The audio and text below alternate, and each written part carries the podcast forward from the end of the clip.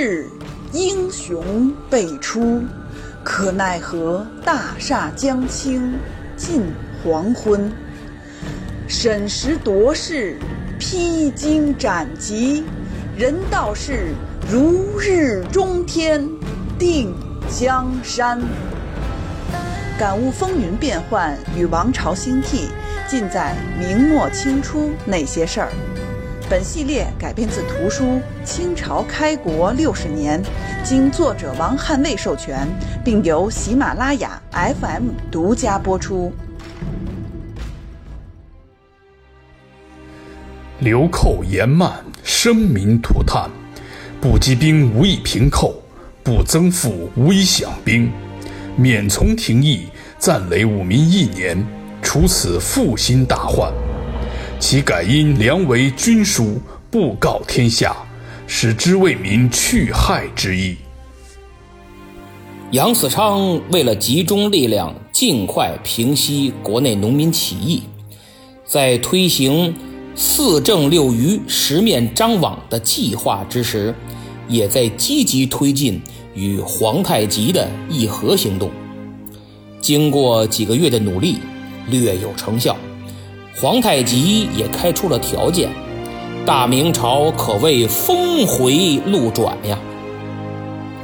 但没有不透风的墙，时间一长，朝中大臣就有所耳闻，纷纷上书弹劾议和，乃卖国行径，更是掀起了一场反洋运动。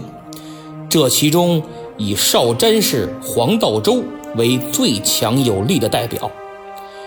崇祯虽然维护了杨嗣昌，贬谪了黄道周一干人等，但鉴于反对如此激烈，议和就此拖延下来，不了了之啊。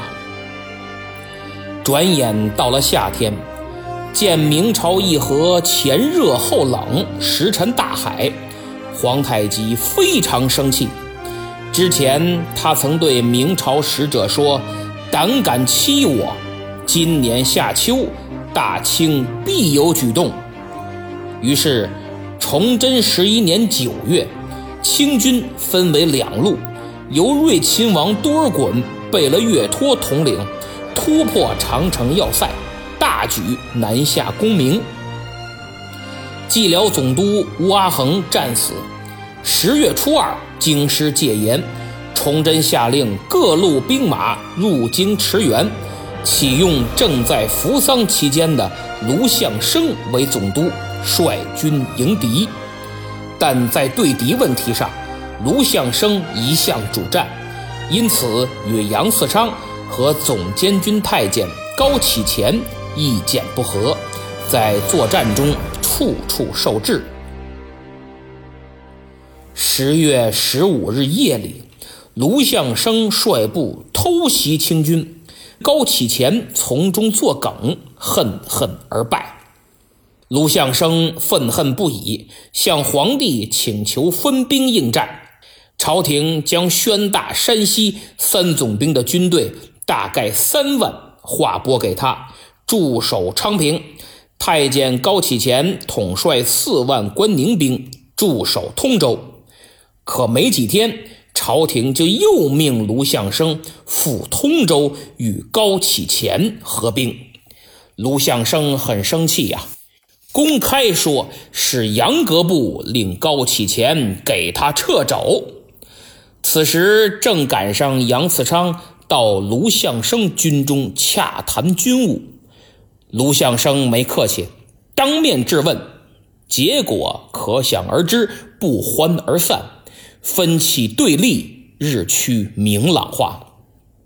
崇祯没有看到卢象升的不容易，看到的是清军依旧日益嚣张。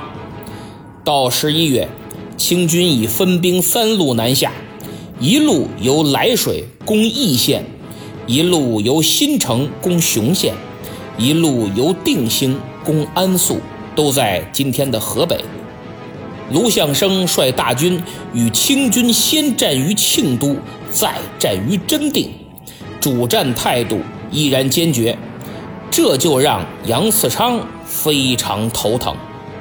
对此啊，卢象升老家江苏宜兴，在清朝嘉庆时修的县志，全名叫《嘉庆增修宜兴县旧志》卷八里有句话，说杨嗣昌骑虎难下，忧不在外，而在相生，既不杀之不止。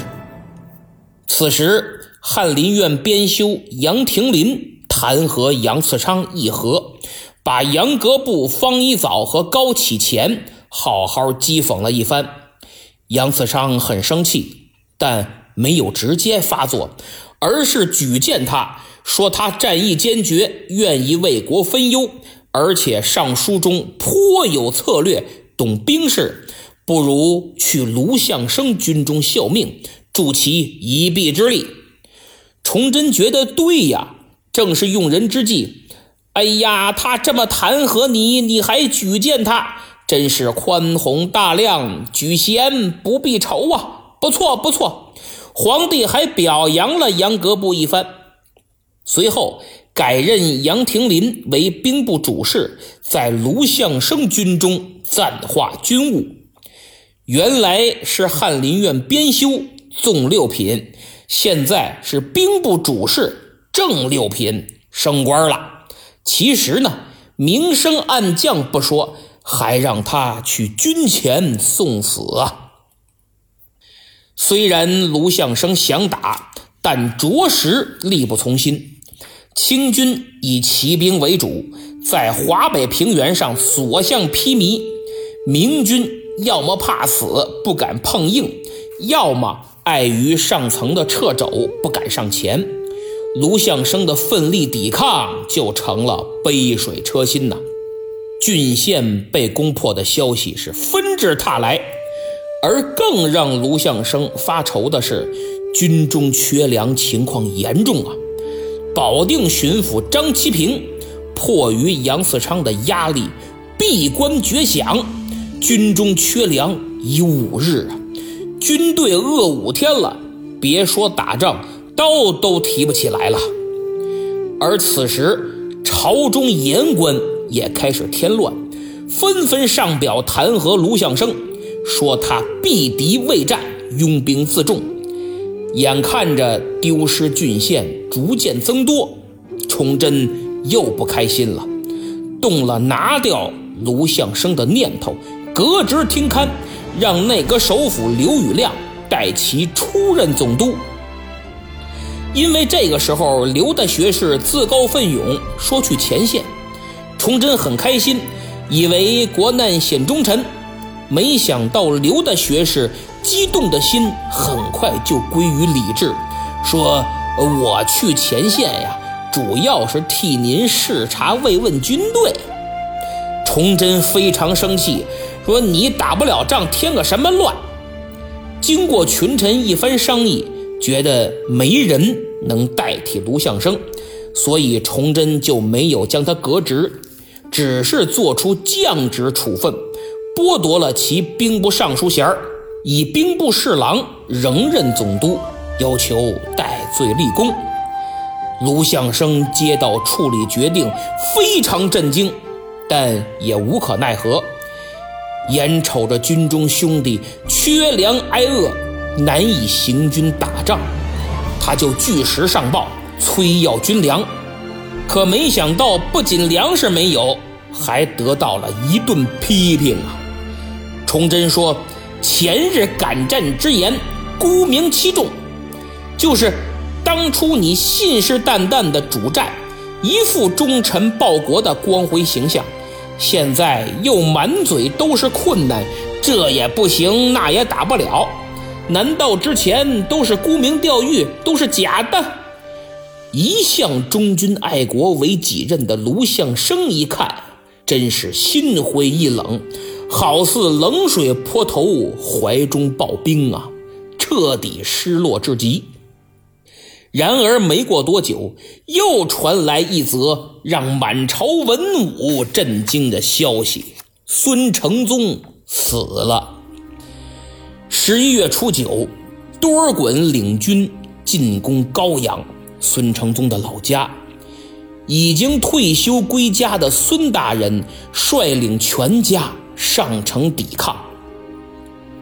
在他的指挥和带动下，高阳县这些毫无作战经验的乡民，竟与多尔衮的精兵足足死磕了一天，直到次日，城池才陷落。清军付出了一千多人的伤亡代价。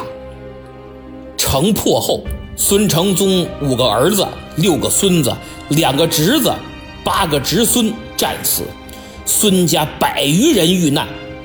孙承宗被清军抓获，多尔衮听说后啊，非常高兴，就亲自来劝降。但面对举家殉国，孙承宗岂能投降？他严词拒绝，但求一死。多尔衮很无奈，鉴于对其尊重，决定给孙承宗留个全尸啊。他的死有两种说法：一说投环而死，上吊自杀；另一说是孙承宗坐在椅子上，两个清兵用白绫将其缢死，享年。七十六岁，噩耗传来，举国悲痛。而崇祯虽然难过，但也只是命官员从优抚恤。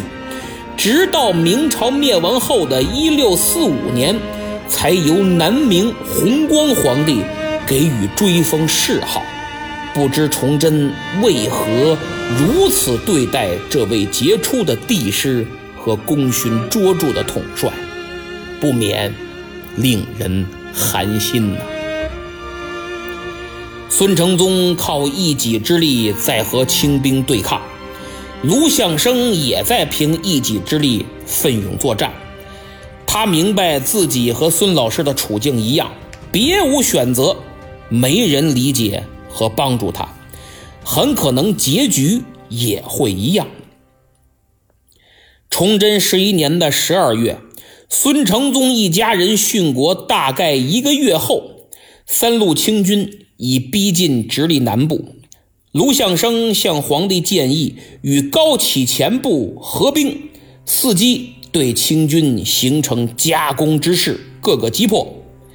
但高启前不愿配合，而且《崇祯实录》上还说：“上督战甚急，象升遂分兵援真定。”深至保定决战，就是皇上催着他赶紧打，因为啊一直也没个像样的胜利，帝师孙承宗又死了，天下百姓指不定背后怎么说皇上无能的。崇祯这么好面子，能受得了吗？所以你别那么多事儿了。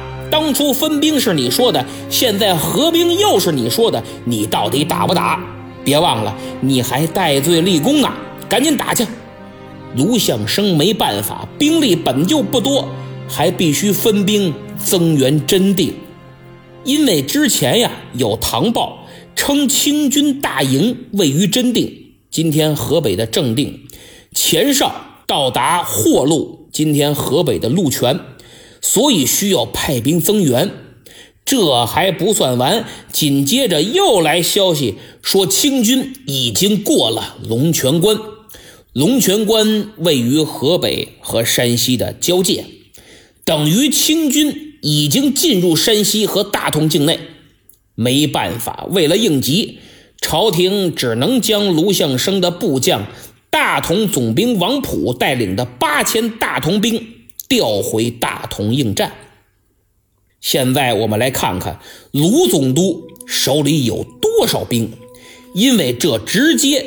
决定卢象升的生死，而且还要弄清楚这兵是谁给的，又是谁要走的，因为这直接决定幕后黑手是谁。首先，杨嗣昌分给卢象升和高启乾多少兵力呢？据《杨嗣昌集》所载，杨嗣昌首先分给卢象升宣府总兵杨国柱。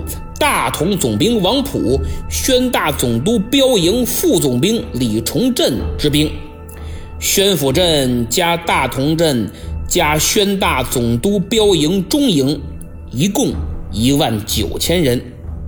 这里解释一下，标营，标营就是总督巡抚总兵的直属部队，总督的标营叫做都标营，巡抚的标营叫做府标营。标营的军官跟总督、巡抚啊，就自称叫标下。哎，这在电视里都听过。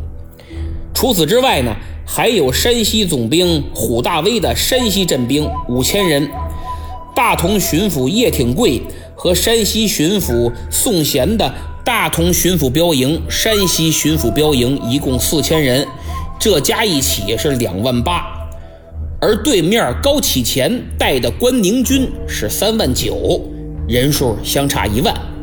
看起来《明史》说相声名都天下兵实不及两万，这个记载呀存疑。那么杨嗣昌一看卢象升兵力不够啊，就又将蓟镇的兵分给了卢象升。如此一来，西路卢象升的兵力就达到了三万七。与东路高启乾的三万九差不多。那么这个时候，新任宣大总督陈新甲向朝廷奏报：第一，说清军大营位于真定；第二，说清军已经过了龙泉关，进入山西和大同境内。这个咱们刚才已经解释了。那么根据第一个情报，上。督战甚急，相声遂分兵援真定。增援真定的是蓟镇兵、山西和大同两个巡抚的府标营，这就分走了一万三千人。第二个情报说，清军已过龙泉关，进入山西和大同境内，兵部就调新任宣大总督陈新甲。大同巡抚叶挺圭、山西巡抚宋贤各自带着自己的标营回防山西大同。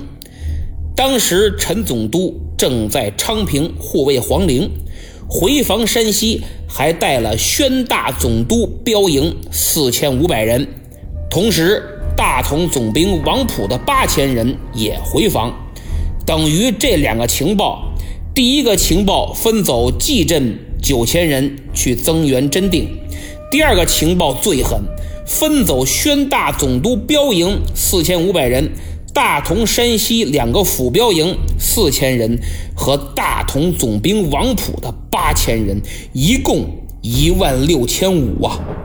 这样，卢象升就剩下了宣府镇和部分宣大总督标营兵力。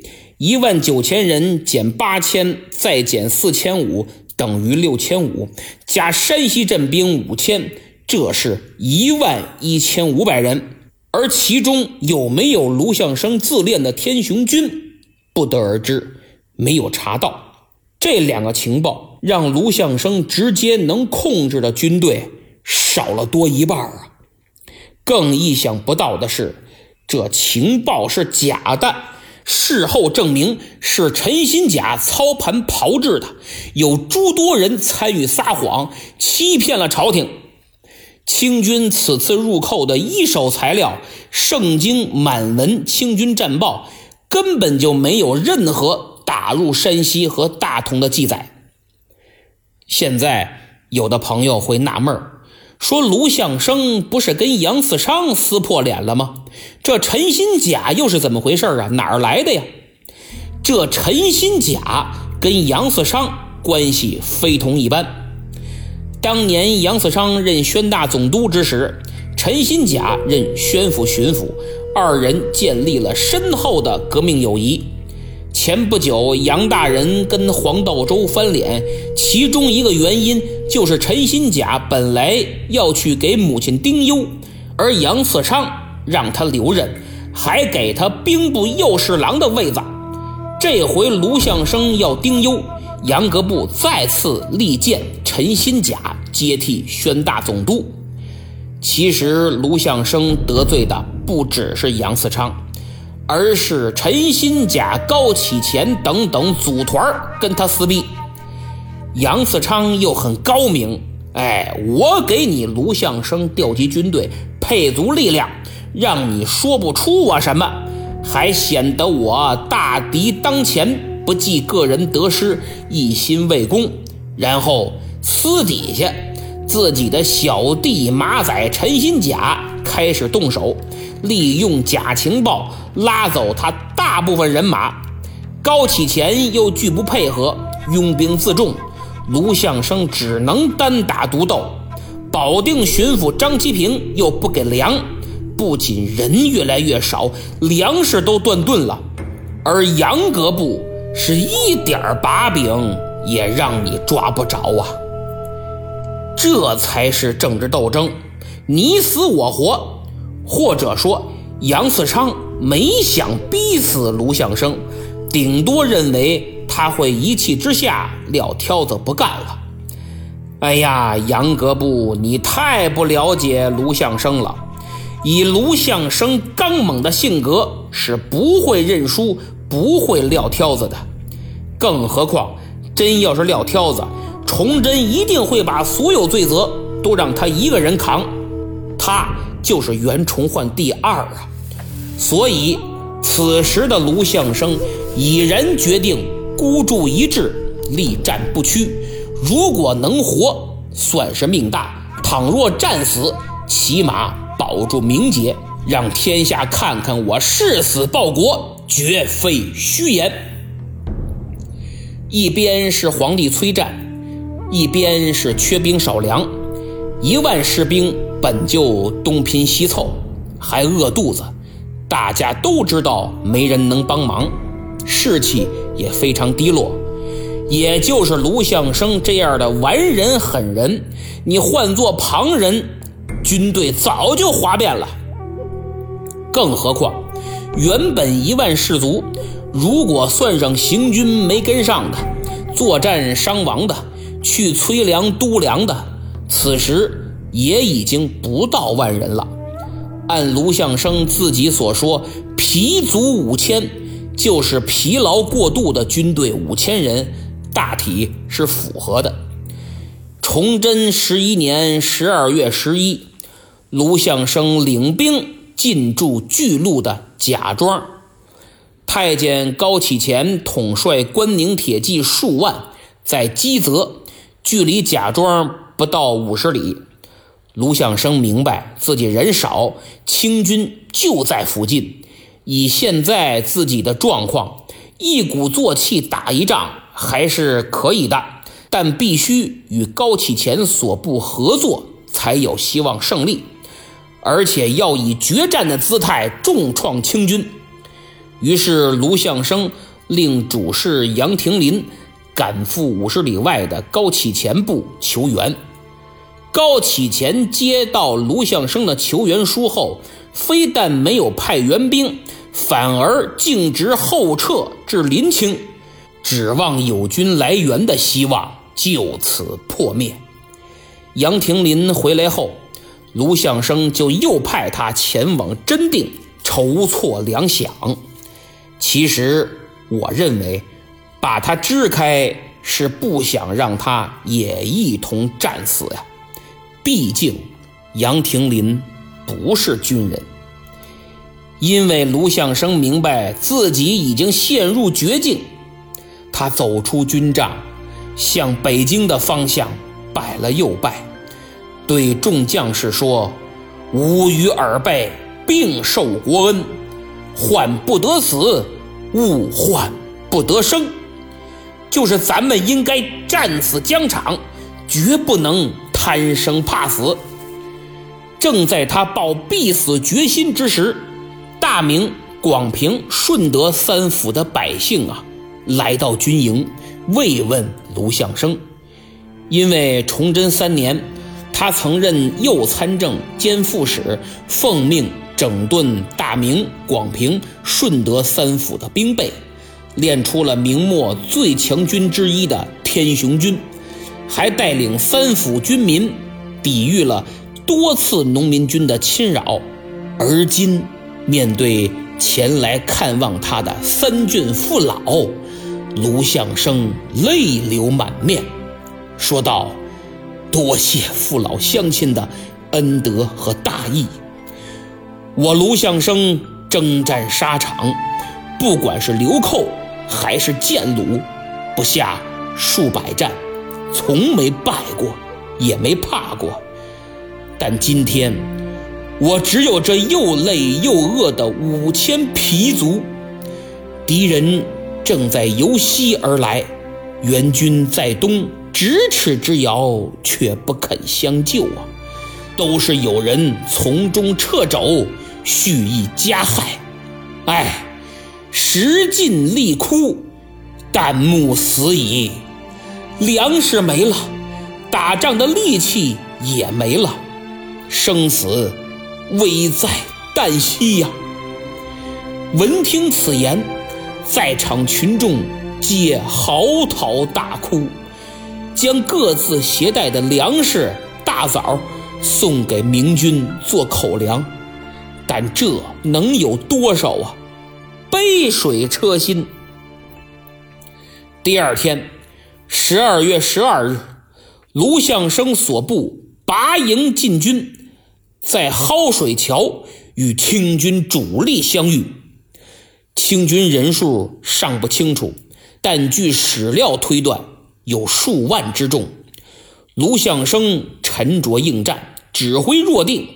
他命山西总兵虎大威所部和宣府总兵杨国柱所部人马冲击清军阵地，获得小胜。但在次日清晨，清军以人数优势将明军包围三层。明史说：“计数万，还之三匝。”卢象升明白。今天是有死无生，绝不可能全身而退了。山西总兵虎大威挽住他的马，恳请和他一起突围而走。打不赢，不要在此战死，做无谓的牺牲。卢象生气得用铁鞭打他的手，放开，放开，休得胡言！将军战死，死得其所。今日有进无退。说完，他带领军队反复冲杀，杀声震天，从早上一直打到下午。炮尽矢穷，火药、炮弹、箭矢已经全部用尽，所部人马伤亡也很大。他继续率仅有的部队冲向清军。明军将士深受感染，个个奋勇，人人争先，与清军展开近战肉搏。据《明史》《国阙》和《明记北略》所载，卢象升手击杀数十人，身中四矢三刃，马绝遇害。他亲手杀了几十个清兵，身上中了四箭。挨了四刀，血流不止，依然强撑着这口气在战斗。但马太累了，跑不动了，失足倒地。卢象升也就此壮烈殉国。他的亲兵名叫杨禄凯，见卢大人战死，怕尸体被毁，毫不犹豫扑到他身上。杨禄凯身中二十四箭，仆人顾显也自杀殉主。全军除虎大威、杨国柱两总兵带领少量人马拼死突围得以生还外，其余全部战死。听闻卢象升战死的消息，高启前仓皇东撤二十里。但却遭到了清军伏击，明军大溃，高启前几乎是只身逃离了战场。卢象升死了，他的部队跟他一样没有投降，这就是气节。那些没有战死的，退而求其次，突围也算可以，毕竟没有投降，当了二臣。在明末的诸位将领中，卢象升很特殊。他虽领兵，但不扰民，不贪污，刚正不阿，廉洁自律，坚持原则，从不妥协，文武双全，战绩斐然。闯王高迎祥被他打得一蹶不振，最后却死在了议和二字上。不论从人物性格、能力还是结局，与当年岳飞真是颇为相似啊。他在明朝摇摇欲坠之时，鞠躬尽瘁，凭一己之力扶大厦之将倾，虽然未能如愿，但却战死沙场，赢得身后千古名，也算安慰吧。这一年，他刚满四十岁。卢象升已死，博得忠臣之名，那杨嗣昌、高启乾岂不就是奸佞之臣？杨格部绝不能让卢象升如愿呀！所以这场政治斗争不会随着肉体的消亡而结束。战后。杨嗣昌和高启乾极力避讳卢象升之死。当千总张国栋向朝廷报告卢象升战死之时，兵部就要求他诬陷卢象升为敌怯战，逗留不前。张国栋严词拒绝。杨嗣昌得知后大怒啊，要对他严刑拷打，逼其就范。没想到张国栋誓死不从。仍然坚持卢象升是忠臣，并没逗留怯战。大明、广平、顺德三府百姓闻卢象升战死，是痛哭失声，震动天地呀。兵部主事杨廷林被卢象升派走，算是躲过一劫。战后他回来打扫战场，发现了卢象升的尸体。战袍里是给父亲披麻戴孝的孝衣，而白色的孝衣早已被血染成了红色，死状甚惨。目睹这一切，心情可想而知啊。他如实上报朝廷，而杨嗣昌仍然拒不接受，也可能他真的不相信卢象升已死，或者。他需要卢象升活着，哪怕活不见人，死不见尸也行，一切就都能让他扛。于是他再次派三人前去验尸，没想到归来还是如实报告。杨翠裳怒了，狠狠鞭打了这三人，两人撑不过，改口，模棱两可，但唯独一人。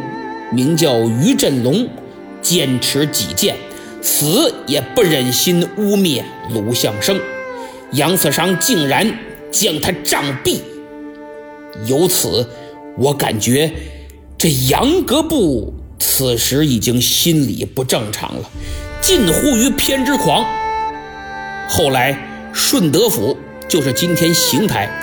顺德府知府于颖再次验尸上报朝廷，卢象生战死才得到官方确认。这期间，由于杨嗣昌从中作梗，卢象生死后八十天，尸体才得以收敛。据嘉庆增修宜兴县旧志记载，至明年二月二十八日始大殓。神似如生啊！卢象生虽死，但朝廷迟迟不予抚恤。崇祯十二年，卢象升的妻子王氏请求抚恤；崇祯十三年，卢象升的弟弟卢象进、卢象官再请抚恤，都不允许。直到又过了一年，崇祯十四年。杨嗣昌亲自督师剿灭张献忠，兵败身死之后，朝廷才赠卢象升太子少师、兵部尚书，赐祭葬。南明福王时，追谥忠烈，建祠祭祀啊。卢象升死了，接替他的人就是孙传庭。十二月二十七，崇祯命孙传庭以兵部左侍郎兼督察院右迁都御史接替卢象升总督援军，并赐尚方宝剑。当卢象升在十月十五日夜袭清军未果之时，崇祯就急召洪承畴、孙传庭入卫京师。此时二人正在搜剿李自成余部，接旨后只好停止行动，急调军队复原。十月二十二，洪承畴、孙传庭携精兵五万起行。这样一来。李自成就得到了喘息之机，得以在深山中恢复元气。崇祯头痛医头，脚痛医脚的行为，给自己埋下了灭亡的伏笔。其实没必要让洪承畴和孙传庭都入卫秦王，二者一留一走最恰当，两边都不耽误。杨嗣昌就奏请崇祯说：“不可二臣俱来。”无奈崇祯目光短浅，面对清军的蹂躏，才二十七岁的皇上又急又怕，执意要二人都来。由此，清兵这次入侵不仅直接重创了明朝，还间接改变了历史的走向。而崇祯在治国上的鼠目寸光、摇摆不定，也再次暴露无遗。十一月，清兵南下真定、保定，兵部急令孙传庭复员。十九日晚，他就赶到了真定，正碰上清兵围城，孙传庭立刻发起攻击，清军退去。第二天，清兵又来围城，孙传庭选经济出击。杀退清兵，还追出十余里。孙传庭没闲着，二十一日夜里又对清军营地展开偷袭，斩获颇多。第二天二十二日，卢象升率兵赶到了真定，于是孙传庭就于二十四日继续北上，两天后到达保定。这时候他忽然接到了兵部的命令，让他就在真定驻守御敌。孙传庭觉得不用吧，这卢象升不是在那儿呢吗？我还去干嘛呀？就给兵部写请示。这样一来一去，孙传庭就在保定待着等命令。到了十二月，十二月初三，兵部发来命令，给他加兵部左侍郎的衔儿，会同卢象升、高启乾写剿。孙传庭没耽误。整顿队伍于初五南下，但是这时候啊，孙大人心里没底了，因为这一路上他见到各路援兵都是毫无战意，怯懦至极，这能和清军打仗吗？躲还躲不过来呢，就算真打也是必败。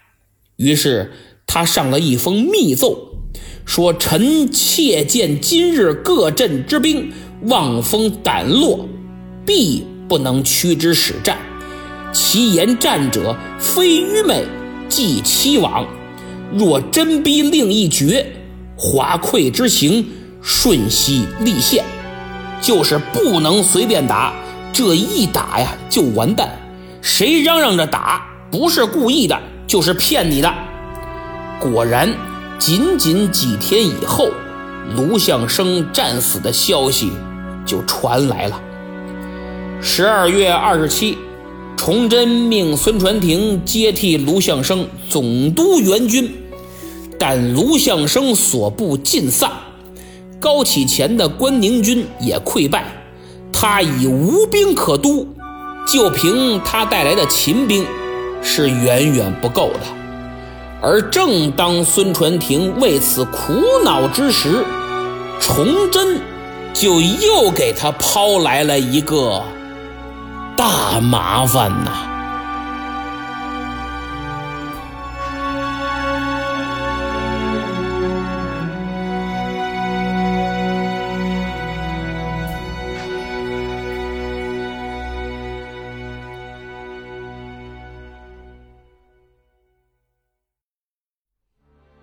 好，这期讲完了，很是悲愤。孙承宗死了，卢象升也死了。其实开始的时候我还怕讲不好，不好写。现在看来，我自己听着都挺感动啊。对于卢象升的死，我分析的很透彻，对杨嗣昌也有个客观的评价。正如听友渔夫之行说，层次分明，论证有力。如果说这期是悲愤，那下一期就是窝火，讲的是孙传庭。哎，咱不剧透了，让大家有个盼头。上期抢到沙发的是徐祥俊下滑杠 T H，他还说我更新太慢，不光他，像悠悠下滑杠 N 八，夸张下滑杠 A P，山下山人别人已用，小哇啦哇啦哇，东宫女孩冲呀，山东强哥，别勾引我的灵魂。蝶恋下滑杠 E F 听友二五六三六幺五五四拉达曼蒂斯下滑杠 U Y 等等，他们都在催更。历史上的小学生还说我等的孩子都有了。红尘烟雨碎相思下滑盖 J F 说等的胡子都白了。这个实在不好意思啊，一个是内容太难写，查阅资料就得费很大的功夫。我天天泡知网，查阅资料后啊，还要比对去伪存真，找出理由再动笔写。如果全力做，两周更一期差不多。只是现在主要精力啊放在三国上，在喜马拉雅口碑榜都上升到第八十八名了，而且因为跟别人合作，分工明确，所以更得快，质量高，压力还不大。现在那个要一周两更，这边就请多包涵了。更何况我还是业余时间做，不能耽误本职啊！没事您有空就来听三国啊，一定也让您耳目一新。刚才我这一下点了这么多催更的朋友，就是想对你们一一表示歉意。那么为了展示诚意，现在正好是下午一点多，我想很多朋友跟我一样，正在享受紧张工作之中难得的午休时光吧。我特意给大家申请了一款喜马拉雅精品每日黑牛奶巧克力体验装，阿尔卑斯奶源瑞士生产，零糖高膳食纤维，藜麦加蓝莓各一条，正好是一天的量，原价十九块九，现在立减十元，只要九块九。诸位可以喝着下午茶，来一块黑巧，听着我的节目，休息好了，元气满满的投入到下午的紧张工作。注意啊，优惠只到四月三十号，过后恢复原价。有兴趣的朋友，请点击节目主页购车图标前去查看。凡人战五渣说：“天子无威，为严臣如虎，终至坏了大事，少谋无断，可怜可叹。”您说的没错，崇祯确实一手加速了大明的灭亡。他性格的缺陷太明显，弄得朝廷上下畏君如虎，谁也不敢说实话，谁也不敢担责任，更没有人敢挺身而出，最后自挂东南枝。所以大家别觉得他可惜，什么非亡国之君却当亡国之运，这都是胡扯，歪曲历史，别有用心，政治宣传。其实他就是亡国之君。风雷杰说：“非常赞同严兄的观点。我经常对孩子说，人品最重要。如果你人品不好，你能力越大，对社会危害就越大。没错，您看那些电影里的大反派，能力小的根本折腾不出啥大动静，倒是那些学历高、智商高、专业素养高的，来个高智商犯罪，很是棘手啊。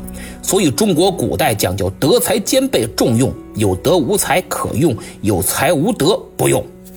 三国古城的张。”问在后期怎么不见川军踪影？这个我在血战浑河那期里重点讲了川军。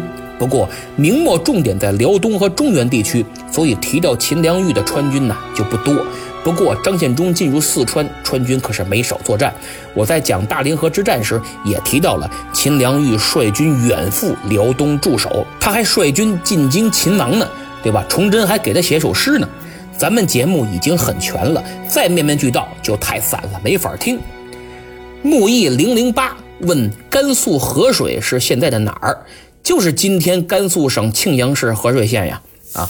脚印儿下滑盖九恩说他已经把明末清初分享给了自己的好朋友，还说我和掌柜是他最喜欢的两个历史主播，其次就是大禹大力丸。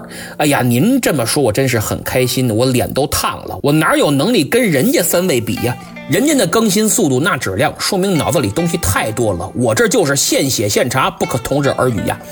不过说到分享，确实要感谢大家的捧场，现在已经播放二百三十七万了。评分太少了，才二百二十三个评分，订阅才一万二。希望大家觉得不错就来给节目点赞，还想继续听就点个订阅。真心觉得不错就在专辑主页给点个评价，五星好评啊！争取也让这个专辑进入喜马拉雅口碑榜。我觉得这一点儿都不过分，各位举手之劳。说实在的，我四万多粉丝，如果每人点个订阅，再给评个分儿那还了得？所以只要您花一分钟，对我来说都会是翻天覆地的变化呀！好，今天就到这儿，别忘了来点每日黑巧哦！如果觉得不错，请多多分享，特别是在朋友圈转发，本人感激不尽。咱们下次再见。